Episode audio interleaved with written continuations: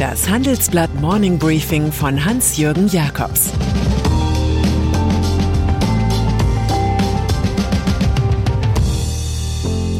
Guten Morgen allerseits. Heute ist Freitag, der 30. Juli, und das sind heute unsere Themen. Zukunftsmodell dritte Impfung. Wahlkampf um Beamtenversicherung und Scarlett Johansson verklagt Disney. Nach einer kurzen Unterbrechung geht es gleich weiter. Bleiben Sie dran. ChatGPT und andere Technologien verändern unsere Arbeitswelt rasant.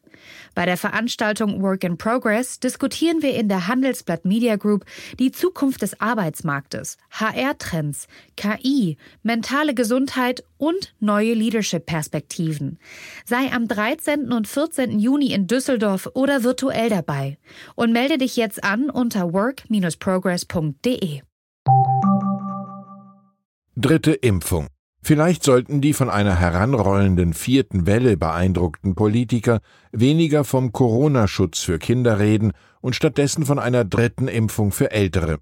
Nach ihrer jüngsten Studie gehen BioNTech und Pfizer davon aus, dass ein solcher Booster die Zahl der Antikörper bei U65-Jährigen um das Elffache steigert. Laut Pharma-Duo sei es wahrscheinlich, dass eine dritte Dosis innerhalb von sechs bis zwölf Monaten nach der vollständigen Impfung erforderlich sein wird. In Israel ist man schon so weit. Angesichts steigender Infektionszahlen werden Ü60-Jährige ein drittes Mal geimpft. Staatspräsident Itzhak Herzog macht heute den Anfang. Inflation. Wer seit Monaten Angst vor der Inflation hat, kann sich nun bestätigt fühlen. Die deutschen Verbraucherpreise stiegen im Juli um 3,8 Prozent. Die Bundesbank prognostiziert im Jahresverlauf sogar bis zu fünf Prozent mehr. Das haben die USA schon geschafft. In den nächsten Monaten dürfte Deutschland den größten Inflationsschub seit Jahrzehnten erleben, glaubt Ökonom Friedrich Heinemann vom Zentrum für europäische Wirtschaftsforschung. Doch der derzeitige Preisdrift scheint wegen eines Basiseffekts überhöht. Im vorigen Jahr war die Mehrwertsteuer und damit das Preisniveau abgesenkt worden.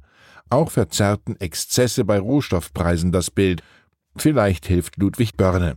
Es ist nichts zu fürchten als die Furcht. Euroraum. Gelassen reagiert die Europäische Zentralbank, wie EZB-Vize Luis de Guindos im Handelsblattgespräch verdeutlicht. Unsere Situation ist völlig anders als in den USA, sagt er. Für den Euroraum erwarten wir den Höhepunkt im November mit etwa drei Prozent. Im Einzelnen sagte Gindos über die Gefahr, dass Menschen sich an Inflation gewöhnen, wir müssen Zweitrundeneffekte, etwa mehr Druck bei Lohnverhandlungen oder die Indexierung von Löhnen und Renten im öffentlichen Dienst, sehr sorgfältig im Blick behalten. Natürlich darf aus einer vorübergehenden keine strukturelle Inflation werden. Zur Finanzstabilität meint er, die größte Gefahr für die Banken, ein starker Anstieg der Insolvenzen und Kreditausfälle, ist bisher nicht eingetreten, trotz der Befürchtungen, die wir zu Beginn der Pandemie hatten. Und den aktuellen Stresstest der Banken, der heute publiziert wird, kommentiert die Gindos wie folgt Europas Banken sind robust, sie sind widerstandsfähig. Trotz einer anspruchsvollen Ausgangslage erwarte ich, dass sich die Banken im Test im Großen und Ganzen gut geschlagen haben. Mergers und Acquisitions. Konsolidierung ist ein anderes Wort für Konzentration, es klingt nur besser. Dem damit verbundenen Phänomen von Fusion und Übernahmen begegnen Sie mittlerweile fast täglich im Wirtschaftsteil der Zeitung. Mit Verschmelzungen der Landesbanken etwa rechnet aktuell Raimund Rösler, Interimschef der Aufsichtsbehörde BaFin. Unseren Wochenendtitel haben wir ganz der Merger and Acquisitions Welle gewidmet. Diese Versessenheit auf Deals macht 2021 in Summe schon knapp drei Billionen Dollar aus. Im Kino endete La Grande Bouffe, zu Deutsch das große Fressen, mit dem Tod der vier Hauptfiguren, die wollten nur eines, immer essen, immer kopulieren. Altersversorgung. Zwischen den Grünen, der Linken und neuerdings der SPD gibt es eine sozialpolitische Koalition. Die generös ausgestattete Beamtenversicherung soll in die allgemeine Rentenversicherung aufgehen. Das sei gerechter, so die Begründung.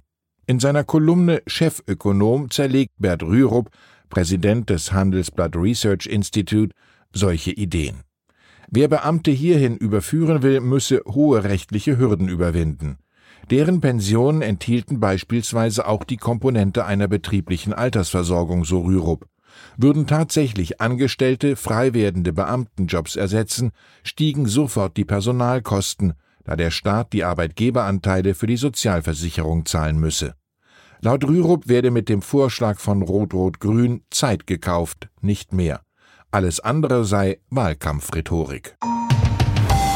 Mein Kulturtipp zum Wochenende sind zwei Bücher. Ralf Bollmann mit Angela Merkel, die Kanzlerin und ihre Zeit, sowie Robin Alexander mit Machtverfall.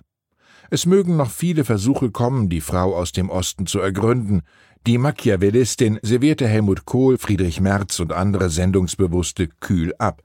Sie regierte das Land 16 Jahre lang durch alle Krisen hindurch, aber auch an den wichtigsten Reformen vorbei. Diese beiden Bücher setzen in ihrer journalistischen Unvoreingenommenheit und Erzählkraft Maßstäbe, gewissermaßen vor der Schaumkrone der Erklärliteratur. Bollmann wagt sich dabei an ein detailliertes Breitwandgemälde über die Kanzlerin des Bewahrens. Robin Alexander zelebriert derweil seine Lust am Beschreiben politischer Kampfszenen aus der Merkel-Endzeit. Das macht letztlich Demokratie aus. Prädikat wertvoll. Hollywood-Klage. Üblicherweise sind Spielfilme jahrelang zuerst im Kino erschienen, dann im Pay-TV. Aber was ist schon üblich in Hollywood, seit es diesen Zauberstab namens Streaming gibt? Diese Erfahrung musste jetzt auch die amerikanisch-dänische Top-Schauspielerin Scarlett Johansson machen. Die 36-Jährige reichte Klage gegen den Disney-Konzern wegen Vertragsbruchs ein. Der Marvel-Film Black Widow erscheine, anders als ihr zugesagt, nicht zunächst exklusiv auf der Leinwand, sondern zeitgleich auf der Streaming-Plattform Disney Plus. Johansons Erlöse basieren aber zum guten Teil auf den Kinoeinnahmen. Der Film über eine Spionin war zunächst im Kino stark gestartet, doch die Ticketverkäufe sackten nach der ersten Woche um fast 70 Prozent ab. Woody Allen wusste zu solchen Konstellationen, du kannst nicht zwei Pferde mit einem Hintern reiten. Und dann ist da noch Armin Laschet derzeit in einem Umfragetief. Der Kanzlerwahlkämpfer gibt dem Privatsender Pro7 einen Korb. Anders als seine direkten Rivalen geht er im September nicht zu einer Show mit Bürgerbeteiligung. Der Titel unkonventionell, direkt, spontan. Es soll dabei nicht nur ums Politische gehen, sondern auch ums Persönliche. Das dürfte schon mal Stoff für Social Media liefern. Moderator Louis Klamroth jedenfalls fühlt sich zu Freudenausbrüchen verleitet, wie man sie sonst nur auf der Kirmes bei Hau den Lukas hat. Politik in der Primetime bei Pro7, wie geil ist das denn? Der zuletzt mediengeschädigte Laschet findet das Experiment allerdings gar nicht geil auch ein verabredetes Triell mit Annalena Baerbock und Olaf Scholz kam nicht zustande. Die Termine. Vor dem 26. September wird man die drei noch oft genug auf anderen TV-Stationen sehen, vermutlich recht konventionell.